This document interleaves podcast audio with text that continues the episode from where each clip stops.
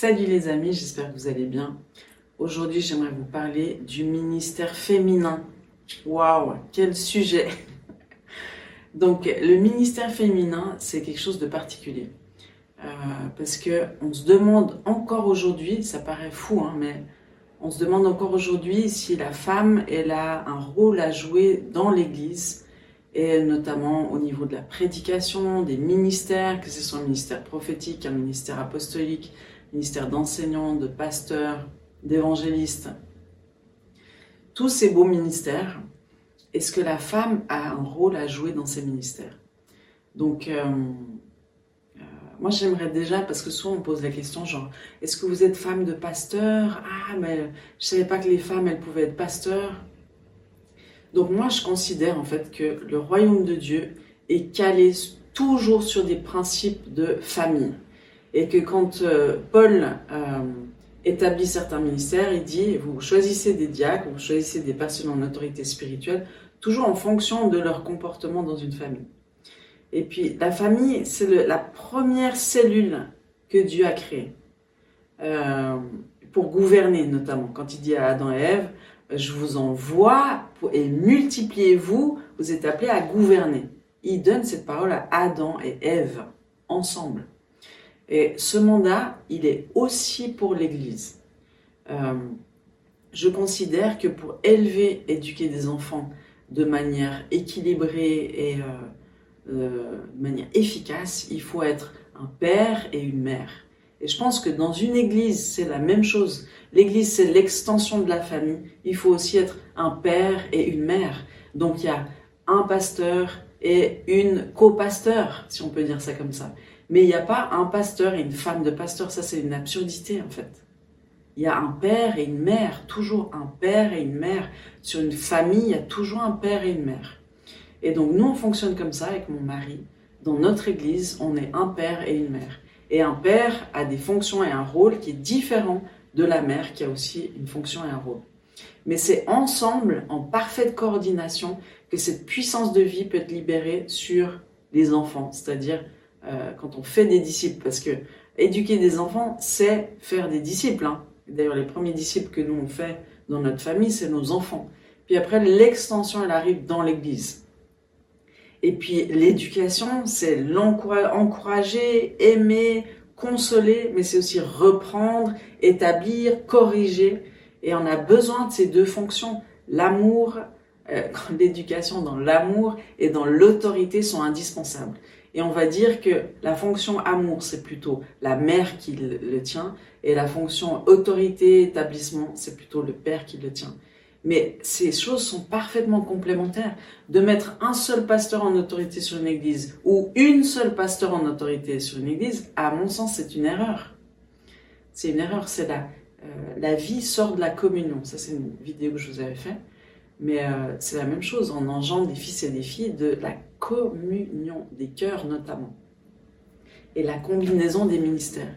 Et pour édifier toute une église, on a besoin non seulement d'un père et d'une mère, mais aussi de ces cinq ministères qui sont là dans l'église, qu'on est appelé à voir, qu'on est appelé à établir et qu'on est appelé à, lever pour que tout le corps en soit au bénéfice.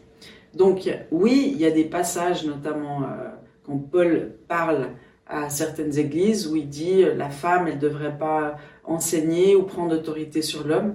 Mais là, il, s'adresse à, une certaine population de chrétiens où la femme dominait les hommes, où euh, la femme n'était pas enseignée. Donc, quand on n'est pas enseigné, on peut pas enseigner. Euh, et donc, c'est pour ça qu'il disait que les femmes devaient se taire et poser des questions à leur mari qui était de l'autre côté de la, salle, parce qu'on séparait les femmes et les hommes. Et donc il y avait un brouhaha dans l'église, pas possible, parce que les femmes posaient des questions à leurs maris, vu qu'elles n'étaient pas enseignées, que les maris étaient enseignés. Et donc c'est pour ça qu'il disait, femmes, taisez-vous, attendez d'être à la maison pour poser des questions à vos maris qui, eux, sont enseignés dans euh, la Torah, dans la parole de Dieu. Donc euh, c'est important, en fait, toujours de, de comprendre que la parole de Dieu, elle est donnée dans un contexte, et notamment historique. Et, euh, et donc quand quand Paul s'adresse, notamment, c'est le même homme, hein, il s'adresse aux, Galates, il va dire, il va dire quoi?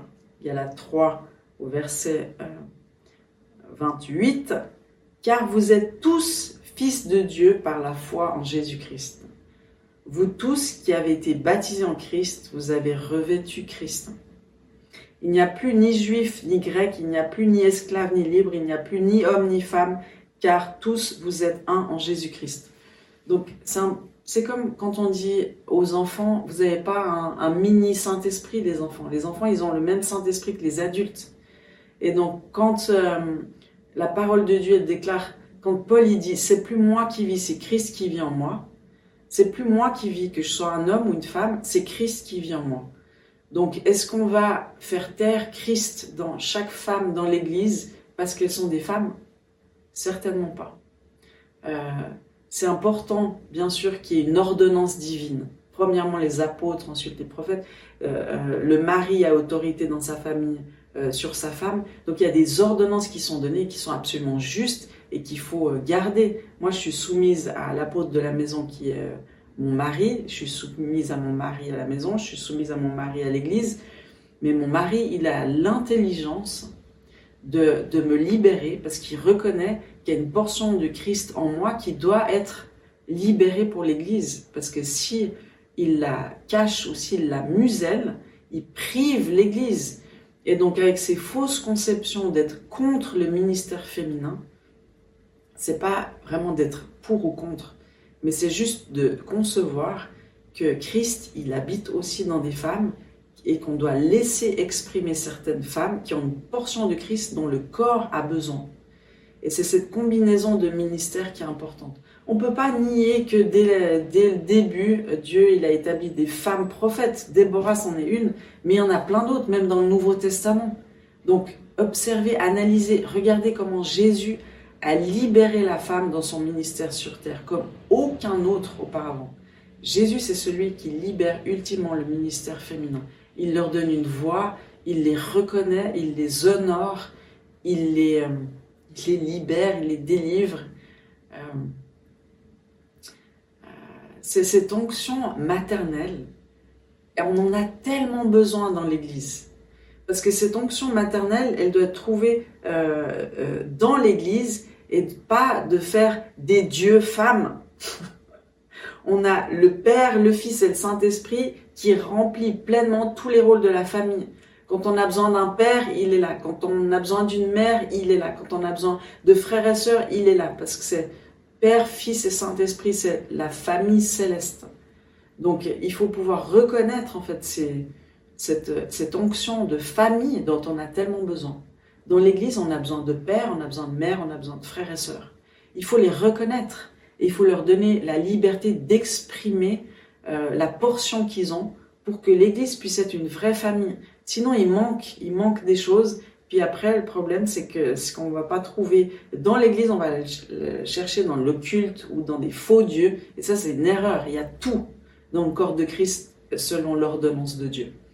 Donc, il faut apprendre à lire la parole de Dieu dans son contexte et de comprendre en fait qu'est-ce que Paul voulait dire quand il s'adressait à cette population, qu'est-ce que Paul voulait dire quand il a fait cette déclaration. Et, euh, voilà, donc moi je suis pas en train de, de revendiquer, euh, c'est pas des concepts féministes, mais c'est de dire euh, on a besoin de tous dans le corps de Christ, aussi des enfants, ils ont, ils ont, ils devraient avoir leur voix parce que Dieu utilise les enfants aussi dans, la voie prophétique. Il utilise les, enfants euh, dans, notre famille. Moi, souvent, Dieu m'a parlé à travers de mes enfants. Donc, s'il le fait dans la famille, il va le faire aussi dans l'Église. Le modèle, c'est toujours la famille.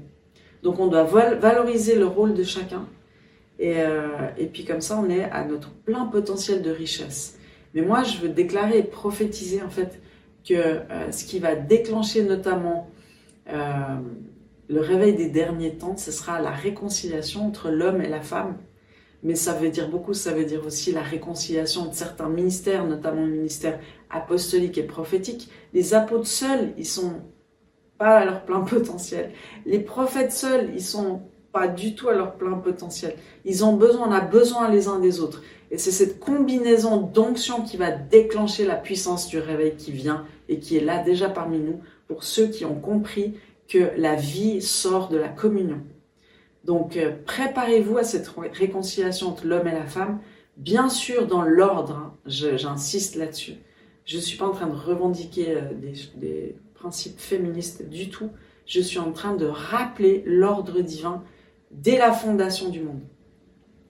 Et, euh, et c'est pour ça que moi je m'attache à lever des Déborah, parce que je sais la puissance que Dieu a mis dans une Déborah, comme lui l'a voulu, cette voie de justice, cette voie d'intercession dont on a besoin pour initier un mouvement.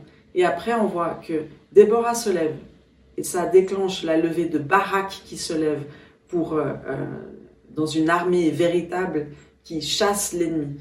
Et puis après, il y a des tribus qui se lèvent, et puis c'est tout un, enchaînement euh, de levée mais Dieu, il, avait choisi Déborah pour se lever la première, être une prophétesse, notamment être une juge, donc c'est un rôle dans la société important que, Dieu reconnaît et dans lequel il va investir, mais pour la levée d'autres. L'onction maternelle, on en a tellement besoin, parce que l'onction maternelle, elle libère la vie, elle provoque des levées. Donc il faut pouvoir l'accueillir dans l'Église, dans l'ordre, bien sûr, soumis à, aux hommes que Dieu a établis dans l'Église. Mais si on muselle sa voix et si on dit non, Dieu est contre le ministère féminin, on se fourvoie complètement et on se prive d'une énorme bénédiction. Donc voilà, je vous partage mon cœur.